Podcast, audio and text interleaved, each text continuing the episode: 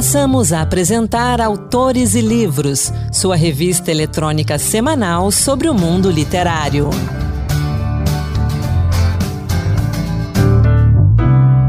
Olá pessoal, eu sou Ana Beatriz Santos, bem-vindas, bem-vindos a mais um Autores e Livros Dose Extra, que toda semana traz para você um conteúdo especial sobre o mundo dos livros. E hoje a gente vai falar de quadrinhos e feminismo.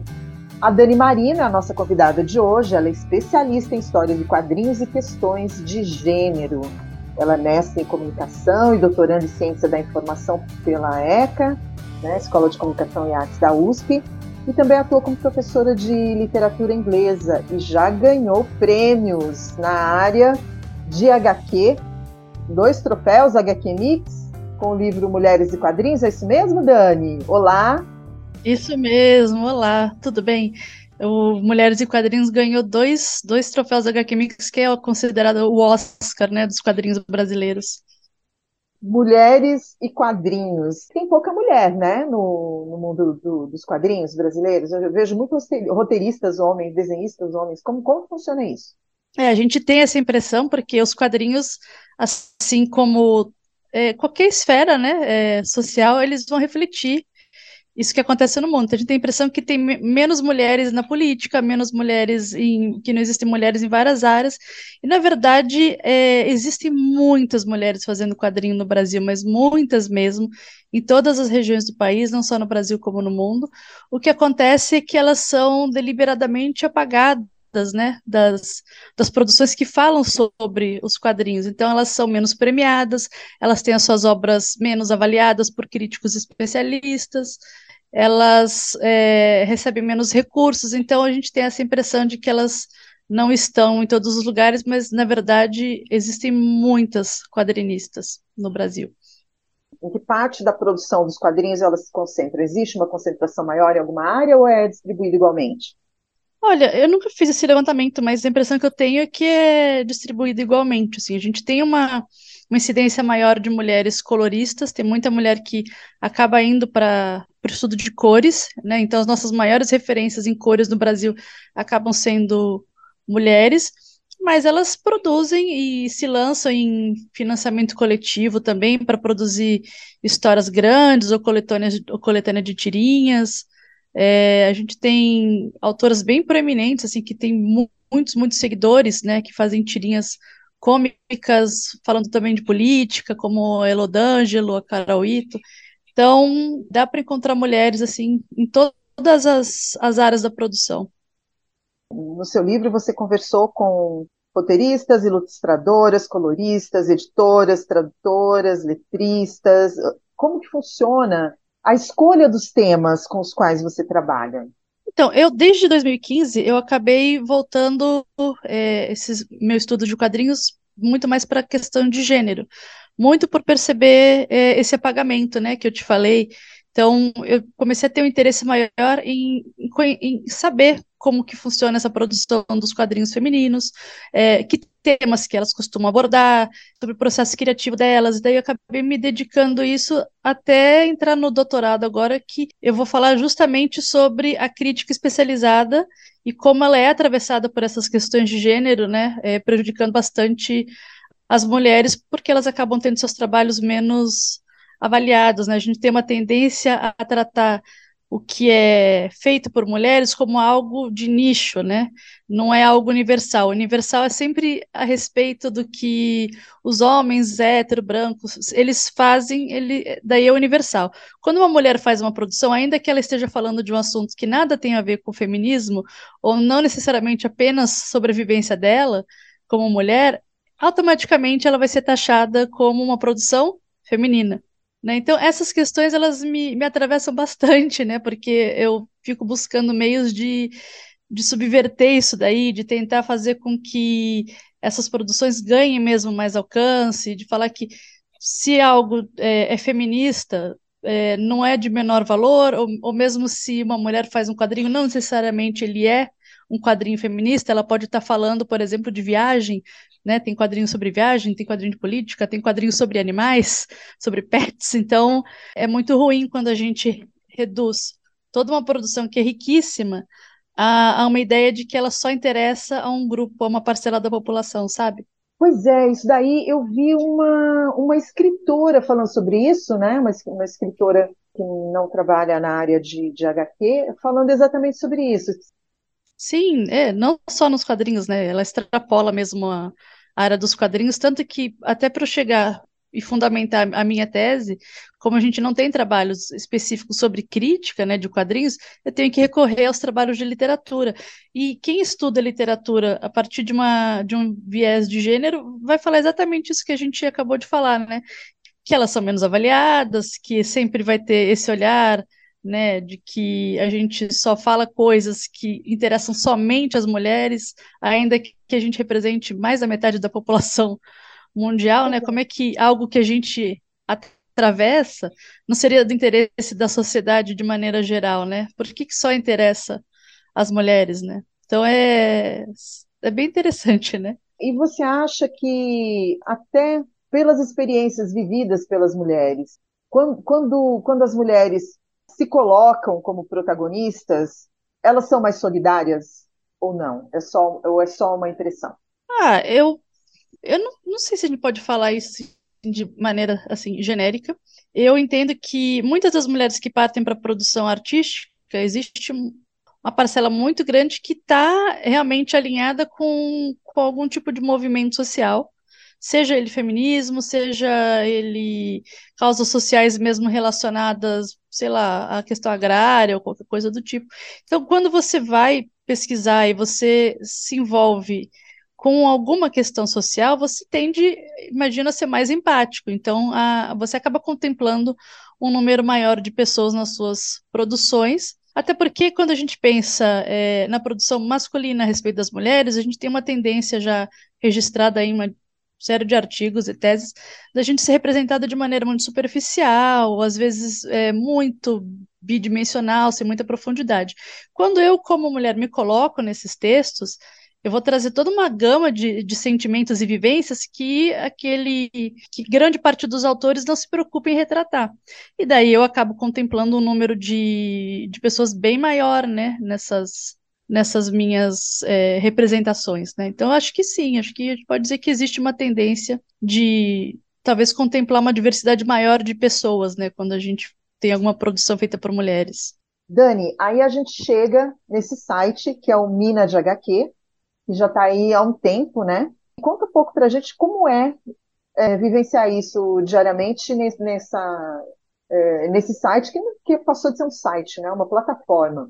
Então, a Mina de HQ foi criada pela jornalista Gabriela Borges, né? A Gabriela, ela teve uma experiência bem interessante, que foi fazer o mestrado dela em antropologia na Argentina, justamente sobre a produção é, de quadrinhos é, femininos lá na Argentina. E daí ela notou algumas semelhanças, né, comparando, é, principalmente pela proximidade que a gente tem, né, com os países latinos, é, algumas semelhanças que ela também viu aqui no Brasil, que era justamente o fato de que as mulheres elas existiam, elas tinham uma produção bastante grande e elas eram completamente ignoradas pela mídia, pela crítica especializada, pelos livros que falam sobre as histórias em quadrinhos, né? E daí ela fundou então o, a Mina de HQ com a proposta de ser uma plataforma de divulgação da produção feminina de quadrinhos a partir de um viés interseccional. Então, assim, o feminismo interseccional ele costuma ser mais abrangente na hora de contemplar é, as pessoas.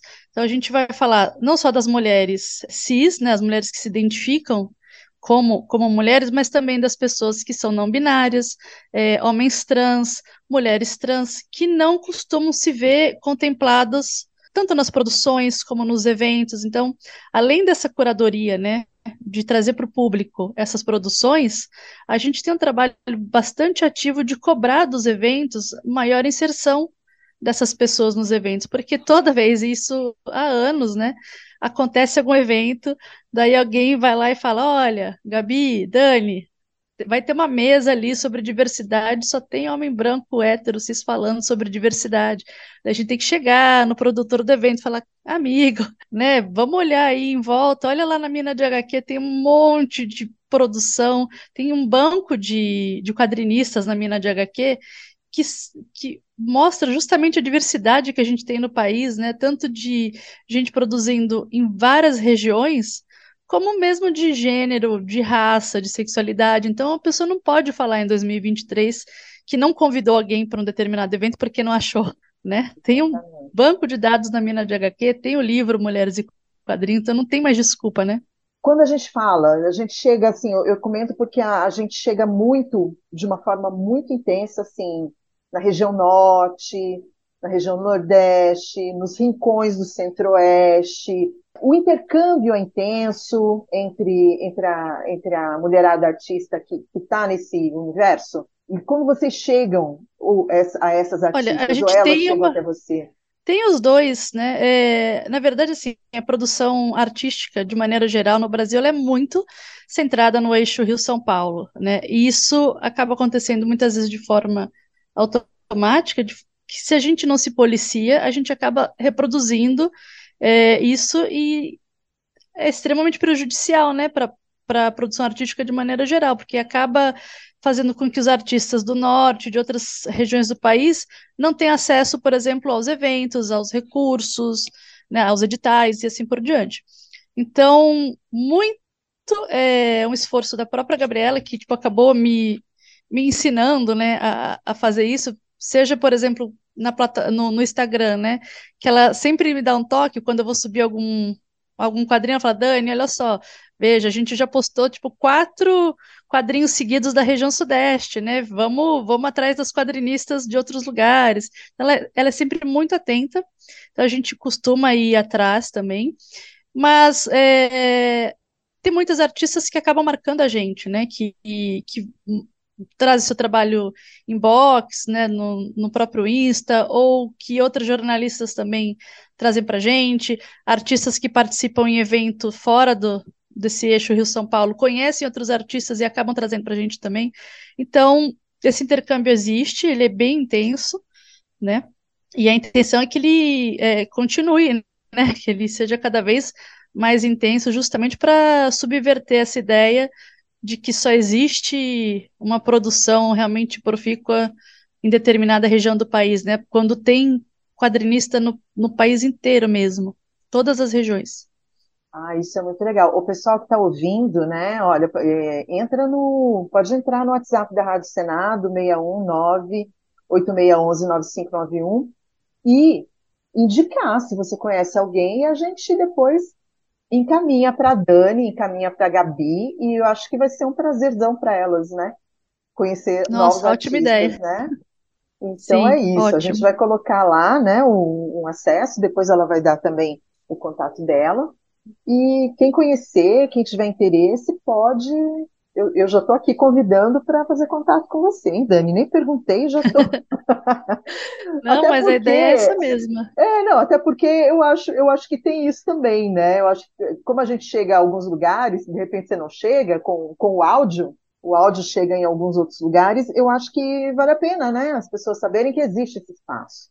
Agora, Sim. vocês estão indicando, o, o site tem um clube do livro, né? Que é muito legal. Como que funciona esse, esse clube do livro?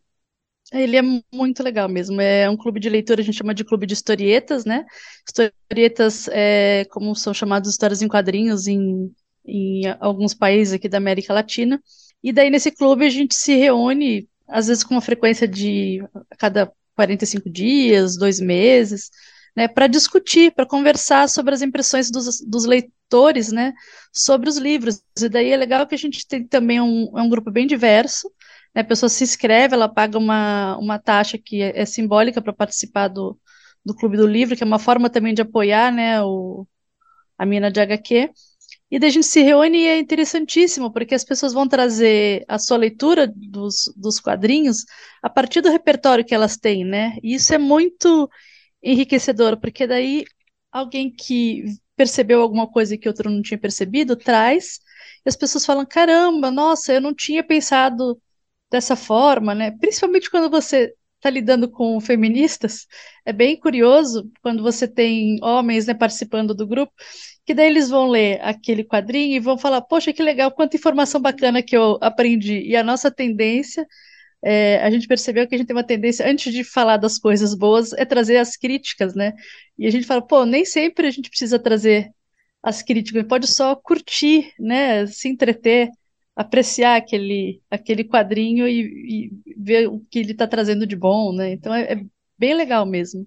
Então, o, o livro mais recente que estão é, indicando é o Amazonas Abolicionistas e Ativistas, que a autora é americana, é isso, né? A Mickey Kendall. Isso, ela é uma ativista negra estadunidense. Uhum. É, tem ela e quem, quem é a outra é a Adamico, né? Amico, é, é a de Adamico, isso eu não sei direito como fala o nome dela, mas uhum. ela é uma ilustradora, isso, também estadunidense. E ela, ela fala sobre moda histórica, né? Ela é ilustradora. Mas é, por que, que é legal um livro desses? Porque a gente está vendo aqui, ela fala, ela fala sobre coisas que são muito interessantes para quem está dentro da, da, da causa feminista, né? Sim, não só para quem está dentro da causa feminista, acho que principalmente para jovens mulheres, sabe, que cresceram com a impressão de que a gente não participou da história de maneira ativa, porque, pelo menos nos livros de história que eu tive, as mulheres nunca foram protagonistas de grandes revoluções ou de grandes feitos históricos, e daí ela faz uma pesquisa muito intensa mas muito intensa mesmo, e traz é, centenas de mulheres do mundo inteiro que participaram ativamente, politicamente, de toda a história. Então, nós estávamos lá em todos os momentos, isso é incrível de ver. Exatamente. E o apagamento fica na hora do registro histórico, né? Muito provavelmente porque quem registrou era um homem. Exatamente, é o que a Virginia Woolf fala, né? Que frequentemente na história o anônimo é uma mulher. O anônimo é uma Nós mulher. Estávamos Muito lá. bem lembrado. O anônimo é uma mulher.